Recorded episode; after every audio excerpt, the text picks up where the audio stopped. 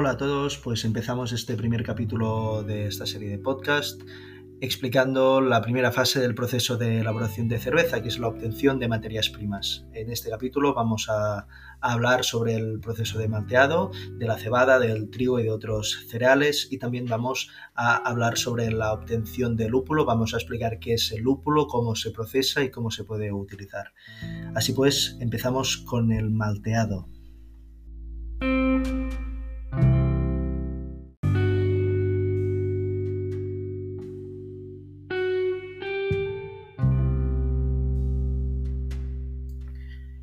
Empezamos pues con el proceso de malteado. El proceso de malteado empieza cuando se recibe la cebada, acaba de cosechar por el agricultor y se recibe en la maltería. El primer paso es hacerle una limpieza a esta malta, pues puede presentar diversos tipos de, impurezas, como pueden ser em, restos de la espiga, puede presentar piedras, puede presentar polvo, y puede presentar metales, etc. Por tanto, sigue un proceso de limpieza que está basado en diversas cribas, diversas aspiraciones de polvo y diversos imanes para retener los posibles metales contenidos en, en esta cebada. Así pues, una vez la cebada está limpia, empieza el proceso de malteado como tal.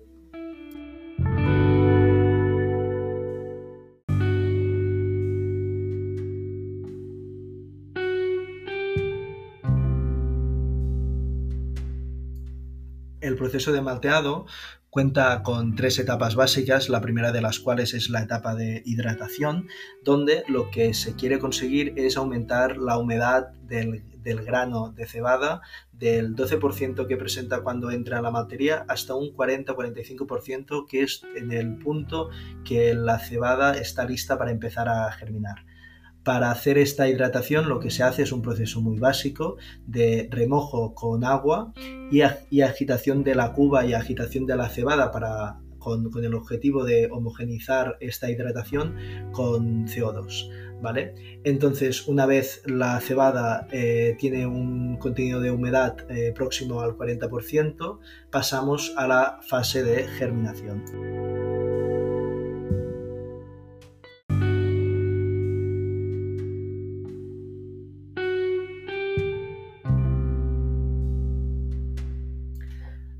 La etapa de germinación es tal vez la etapa más importante del proceso de malteado. ¿Por qué? Pues porque durante la germinación em, suceden los procesos que nos van a permitir utilizar esta cebada para hacer cerveza. Estos procesos son dos. El primero es la conversión del almidón que tiene el grano de cebada en azúcares más simples. Pero claro, para hacer esta conversión de almidón a azúcares simples necesitamos unas enzimas que catalicen estas reacciones. Estas enzimas son sintetizadas durante este proceso de germinación y son unas enzimas que, aparte de convertir el almidón en azúcares más simples que luego fermentarán nuestras levaduras, también el hecho de producir una carga importante de estas enzimas cuando nosotros maceramos, que ya lo explicaremos en próximos capítulos, estas enzimas acabarán de convertir el almidón residual que tiene el grano de cebada en los azúcares simples, aumentando así el rendimiento y creando un mosto dulce. Porque claro, si las enzimas no estuvieran, el mosto pues no sería dulce y por tanto pues no produciríamos etanol en la cerveza y no tendríamos cerveza como tal. Por tanto, al final lo que más nos, interesa es la creación de estas enzimas, que básicamente las tres más conocidas son las enzimas eh, proteasas, las enzimas amilásicas, mm, mayoritariamente la alfa amilasa y la beta amilasa. Así pues, este proceso dura de 4 a 5 días y cuando el maestro maltero considera que el grano ya ha creado la suficiente cantidad de enzimas y ya está mm, lo suficientemente modificado, que se llama, pasamos a la etapa de secado y tueste.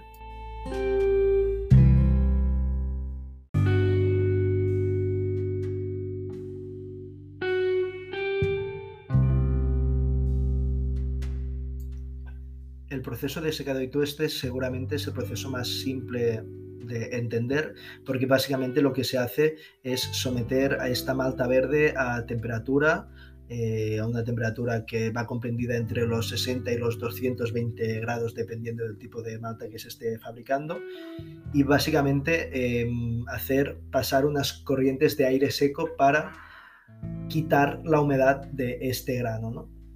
Básicamente para crear una malta de corte claro, una malta pale, una malta base, una malta rubia, lo que hacemos es someter a esta malta verde a temperaturas de los comprendidas entre los 60 y los 70 grados durante 24 horas, con lo que conseguimos una malta sin un color excesivo, sin sabores a caramelo y simplemente es una malta mm, clara para hacer cervezas rubias. Por contra, si sometemos a esta cebada a temperaturas cercanas a los 200 grados, pues conseguiremos maltas pues muy tostadas que rozan el carbonizado, que se utilizarán para hacer cervezas negras. Y si nos ponemos en temperaturas medias de 100, 120 grados, pues conseguiremos maltas caramelo, maltas que aportan color dorado, maltas que, que nos dan sabores a pan, a miel, a cereal. Entonces, es importante saber que simplemente esta etapa va muy em, condicionada al tipo de malta que se esté fabricando. Así que si algún día os metéis en la web de algún fabricante de maltas como Beyerman o Simpson, veréis que el catálogo es casi infinito y que hay maltas de todo tipo, maltas ahumadas, maltas ácidas, maltas em, rojas, maltas negras, maltas menos negras, maltas de, trigo. Entonces em, es importante saber que este proceso va muy condicionado al producto que estemos eh, produciendo.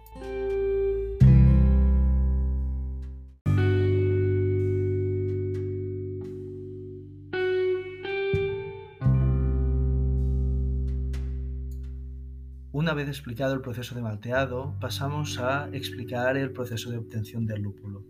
El lúpulo es una planta cuyo nombre técnico es Humulus lupulus y que pertenece a la familia de las canabáceas. Es importante destacar que aunque pertenezca a esta familia, el lúpulo no contiene ningún componente psicoactivo y simplemente nos aprovechamos de sus aceites esenciales para darle a nuestra cerveza el amargor, el sabor y el aroma necesario.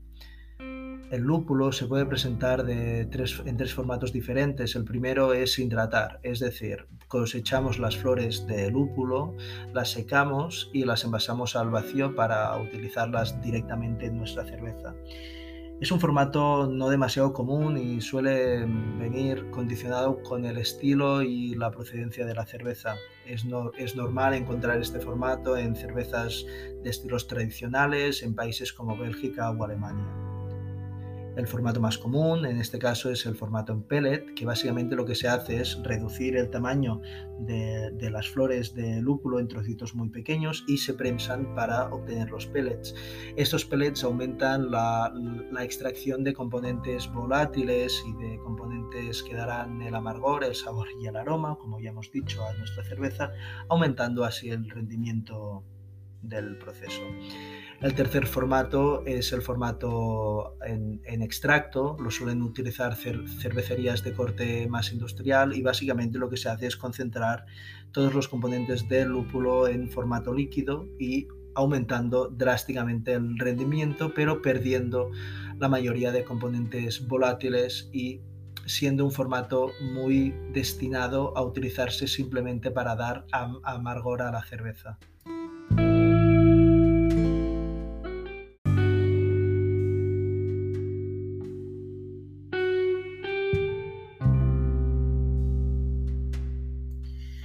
Vamos a terminar ya este capítulo explicando que actualmente existen más de 200 variedades de lúpulo. Es importante saber que todas ellas salen de cinco variedades nobles que se han ido cruzando entre sí para ir formando todas estas variedades.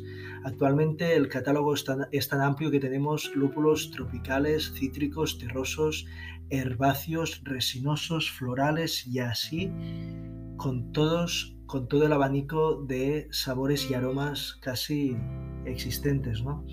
Es importante porque actualmente tenemos la capacidad de hacer cervezas muy distintas simplemente variando qué lúpulo ponemos y ya vamos a ir viendo durante los siguientes capítulos, pero el lúpulo también se puede utilizar a modo de, dry hopping para aumentar el aroma como se hace en las IPAs.